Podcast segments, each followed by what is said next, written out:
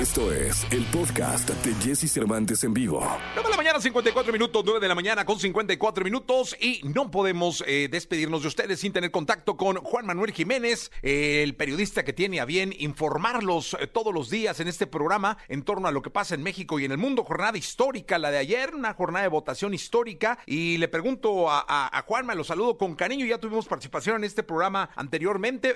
¿cómo, ¿cómo, va el proceso de conteo, Juanma? Buen día. Muy buenos días queridos Jess y amigos de Exa FM. Fíjense que me gustaría antes que nada darles a conocer qué es esto del conteo rápido de lo cual estamos platicando los medios de comunicación, estos números que le informamos a la población en cuanto a las elecciones del día de ayer. Es un procedimiento estadístico que utilizamos para estimar las tendencias de los resultados finales de una elección. Lo que hacemos o lo que hace la autoridad correspondiente en materia electoral es seleccionar una muestra aleatoria de todas las casillas instaladas el día de la jornada electoral y a través de un proceso matemático bastante complejo hacen que las estimaciones aprobadas por la autoridad electoral reflejen estas cifras que nos van dando a conocer quiénes van ganando en las distintas gubernaturas, en las distintas funciones de elección popular que el día de ayer salimos a las urnas a sufragar. Es muy interesante lo que está pasando en tiempo real con estos conteos rápidos que nos dan a conocer las distintas dependencias gubernamentales electorales. Por ejemplo, en el estado de Campeche, y ahí nos vamos a detener tantito, querido Jesse, porque es la gubernatura que está literalmente en riesgo en estos momentos de darnos a conocer un número certero, porque hay tres personas que están muy pegaditas, por lo cual no podemos adelantar quién va a ganar en esa entidad. Eliseo Fernández de Movimiento Ciudadano tiene entre 30.8 y 33% de probabilidad de ganar, mientras Laida Elena Santores de Morena y PT tiene del 31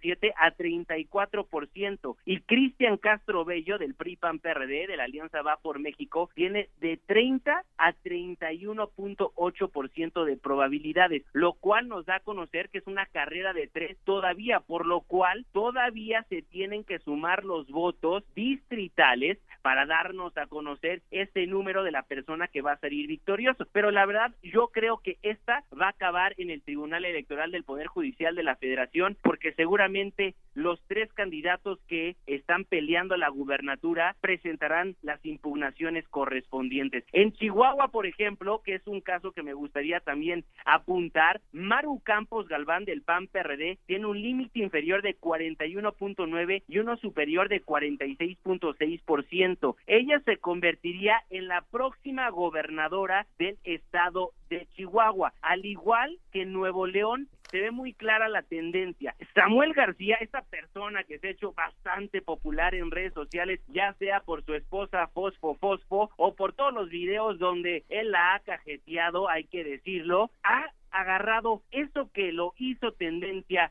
para algo negativo, lo cambió y lo convirtió en un positivo para que la gente lo conociera. Por ejemplo, Jesse, para que entiendas, tú sabes que los políticos salen a las calles, van a las colonias, tocan casa por casa y así es como se van dando a conocer. Pues Samuel García cambió la estrategia electoral que yo no había visto en toda mi vida de reportero ni en todo lo que he estudiado en mis distintas licenciaturas y maestrías. Él convocaba a las personas para que acudieran a él. Él decía, voy a estar aquí, ven a verme y la gente iba. Es impresionante lo que hizo Samuel García. Él traería el 35.4% de probabilidad de ganar. Su competidor más cercano es Adrián de la Garza Santos, quien tiene un 26.8%. Entonces ahí, Jesse, podríamos decir que ya la gubernatura se va a Samuel García. Eso en cuanto a las gubernaturas que hay que destacar. Rápidamente te doy a conocer lo que es trascendente de esta elección. Uno, la participación ciudadana que pasó el 50%,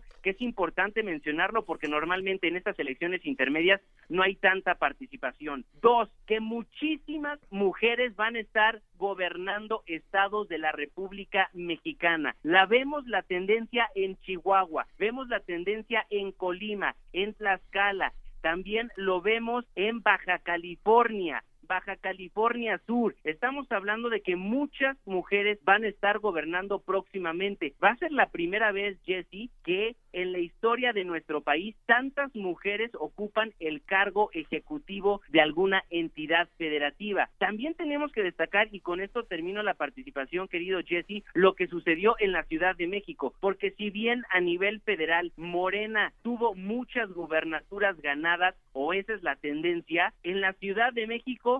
el gran perdedor fue el movimiento de regeneración nacional. Álvaro Obregón, que era de Morena, se va a ir al PAN PRI PRD. Azcapotzalco, que era de Morena, se va a ir al PAN PRI PRD. Benito Juárez arrasó en la alcaldía y Santiago Tabuada será una vez más el alcalde de esa demarcación. ¿Por qué? Porque hay que recordar que justamente en esta elección también jugó la reelección por primera vez debido a la reforma político-electoral del año 2014. Coyoacán se le lleva PAN PRI PRD, Coajimalpa PAN PRI PRD, Cuauhtémoc PAN PRI PRD, Gustavo Amadero PT Morena, Iztacalco PT Morena también. En Iztapalapa la candidatura común PT Morena se la lleva Magdalena Contreras, ahí también se la arrebatan a Morena y gana PAN PRI PRD. En la Miguel Hidalgo, impresionante, justo donde estamos transmitiendo en tiempo real, se la lleva Mauricio Tabe, a pesar de que las tendencias marcaban que sería el candidato de Morena, Víctor Hugo Romo, quien se la iba a llevar hasta el momento el 54.59% del electorado prefiere a Mauricio Tabe. Milpa Alta PT Morena, Tláhuac PT Morena, Tlalpan, PAMPRI PRD y Venustiano Carranza PT Morena. Así las tendencias a esta hora de la mañana, querido Jesse. Vamos a estar pendiente en arroba Juanma Pregunta, en arroba MBS Noticias, de lo que vaya a suceder a lo largo de los últimos, de los siguientes minutos más bien, porque el Instituto Nacional Electoral y también las instituciones electorales de los distintos estados de la República Mexicana van a estar actualizándolas.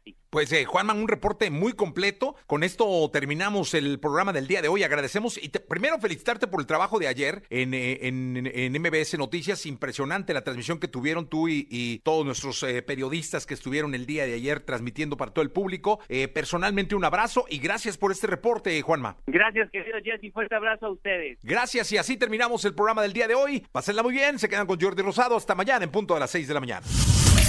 Escucha a Jesse Cervantes de lunes a viernes de 6 a 10 de la mañana por Exa FM.